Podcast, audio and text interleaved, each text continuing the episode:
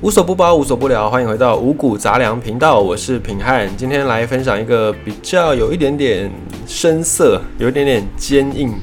就是比较不好理解的话题。但是我觉得这个话题其实对我们来说蛮重要的。为什么重要呢？因为这个就是贸易协定。那台湾我们身在一个岛国，我们没有太多的天然资源，有啦，就是海洋的资源还蛮多的。但是除此之外，我们既没有煤矿，有煤矿已经被挖完了，也没有石油，哦，也没有什么天然气等等等等这些资源，我们都很仰赖国外的进口。所以，我们主要要赚国外的钱，要怎么赚呢？当然就是依靠贸易。那贸易对台湾来说算是产业的命脉啦，也帮我们赚进很多的外汇存底。但是，你可曾想过，我们贸易算是我们的主打嘛？但我们的贸易之所以能够变成主打，靠的并不是这些多边的贸易协定，而是过去的很多的行政的官员也好啦，很多产业界的这些老板们、实业家，他们去开创、他们去投资，打下了很好的基础，让我们站在历史的一个风口上，然后因此才有过去的所谓的经济奇迹、经济起飞。那到现在呢，我们也都还依靠着当年。这个电子业的红利，那现在也依靠着电子业的红利，发展出很多像是代工啦、笔电啊、电脑啦，哦，还有包含台积电，大家都非常熟悉的这个半导体等等等等，我们到现在都还在享受着过去的这样的红利。可是，我们其实跟很多国家都没有签这种双边协定，都没有签这种贸易协定，所以其实我们的产品呢，大部分都是背着很高的关税。在跟国外竞争，比方说以电子业来讲，我们的算是竞争对手，也是我们的加强敌，就是韩国嘛，南韩，南韩他们很多的竞争的产品跟我们是相当类似的，比方说面板啦，比方说手机啦、电脑啊等等等等，这些产业都是跟我们高度雷同。可是他们因为国际上面有国家承认的关系，比较多国家承认，那所以他就签了蛮多的贸易协定，可能五六十个国家跟他签。所以他们其实，在出口这些产品的时候是免关税，甚至关税很低。那台湾我们因为没有钱，所以我们是抱着比南韩再高的产品价格，因为我们多了一个关税，我们是这样子在竞争，但我们还可以跟南韩达到五五坡，达到持平，甚至有点超越。所以这一点算是蛮厉害的。那最近因为美猪开放的问题，也有很多台湾跟美国要在签署所谓的 FTA。的这个消息，那到底 FTA 是什么呢？跟之前的这个 ECFA、ECFA 一样吗？或者是跟这个北美自由贸易协定 NAFTA、NAFTA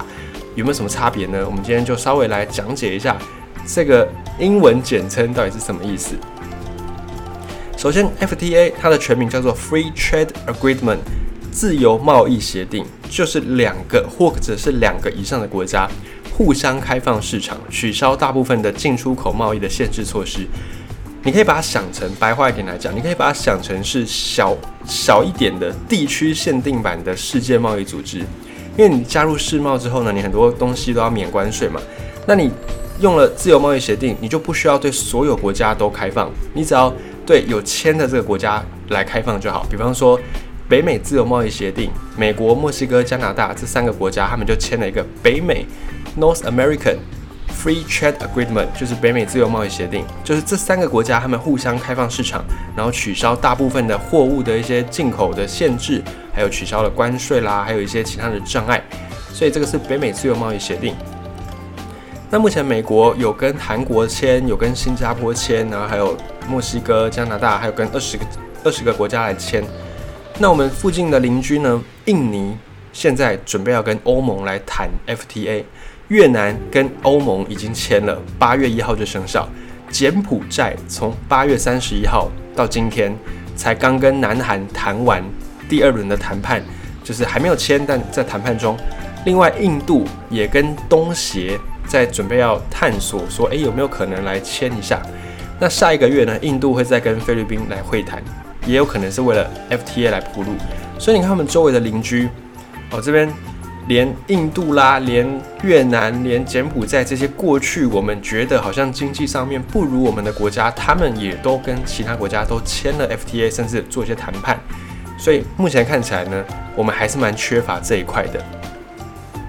除了自由贸易协定 FTA 之外，在台湾你可能还会听到 BTA 双边贸易协定，或者是 ECA 经济合作协定。我们先来讲 BTA。BTA 是 Bilateral Trade Agreement，就它就是跟自由贸易协定很像啦，它是双边，它更强调双边。那 FTA 自由贸易协定可能两个或两个以上，那 BTA 就很明显就是双边，就是只有两个。那有可能是，比我举例啊，比方说是台湾对欧盟，虽然欧盟是一个很多国家的综合，但它也算是一边嘛，所以台湾跟欧盟之间的这种 BTA 它也算是双边。那 FTA 跟 BTA 从实质上的关系来讲，很多人觉得差不多，没有什么不同，只是因为有的人觉得，诶，双边贸易协定更精准，就有的时候只有两个国家签，那就叫它 BTA，就不用叫到 FTA。但是也有一些人认为说，BTA 跟 FTA 还是有差异的哦，比方说在 FTA 里面呢，就除了经济之外，可能还包含贸易啦，包含投资，它的政治参与度比较高。所以，如果你签了 FTA，你的那个层级会比较高。但也有一些人就观察家啦，他就讲说，如果台湾跟美国签了 FTA，那就代表我们可能在经贸上面有建交哦。就算外交上面还没有承认，没有互设大使馆，可是呢，就会变成经贸先建交。那如果是 BTA，可能就是比较偏重在贸易的合作，就比较不会有投资的这个领域。也有也有一派说法是这样认为。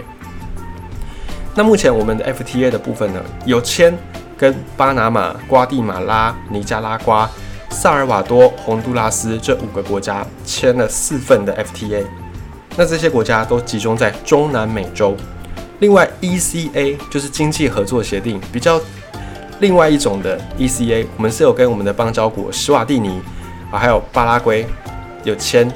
那在台湾跟纽西兰，二零一三年也有生效一个台纽经济合作协定，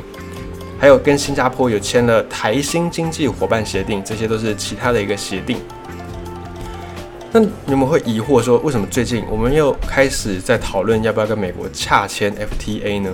因为美国是台湾第二大的出口贸易国，在今年一到七月，我们出口到美国两百七十三点三二亿美元。占我们出口全部的出口里面的百分之十四，所以如果这个 FTA 签下去呢，我们的产品就会更加的有竞争力，也会更加的提升我们彼此间的贸易量。那在今年年初，总统蔡英文连任的时候，就有一些学者、有些分析师，他们去预测说，在蔡总统的第二任四年任期当中，台湾、美国签署 FTA 的机会可能蛮大的，尤其我们最近又开放了美猪。那开放美猪之后，在很多美国的议员，他们啊，他们的议员跟我们的议员不太一样，他们的议员相当于就是我们的立法委员的层级，在美国就有很多的这些议员公开的呼吁说，哎，台美应该要签署 FTA。那这些议员其实就跟明代一样嘛，明代都各自也有自己可能有自己的本业，有自己的事业。那有些议员呢，也许他们家里面或者是大部分支持他的人，就是有养猪的、畜牧业的，所以为了一些利益也好，为了选票也好，或者是为了呃其他的目的也好，就有一些美国的议员来公开呼吁说要来签 FTA 这件事情，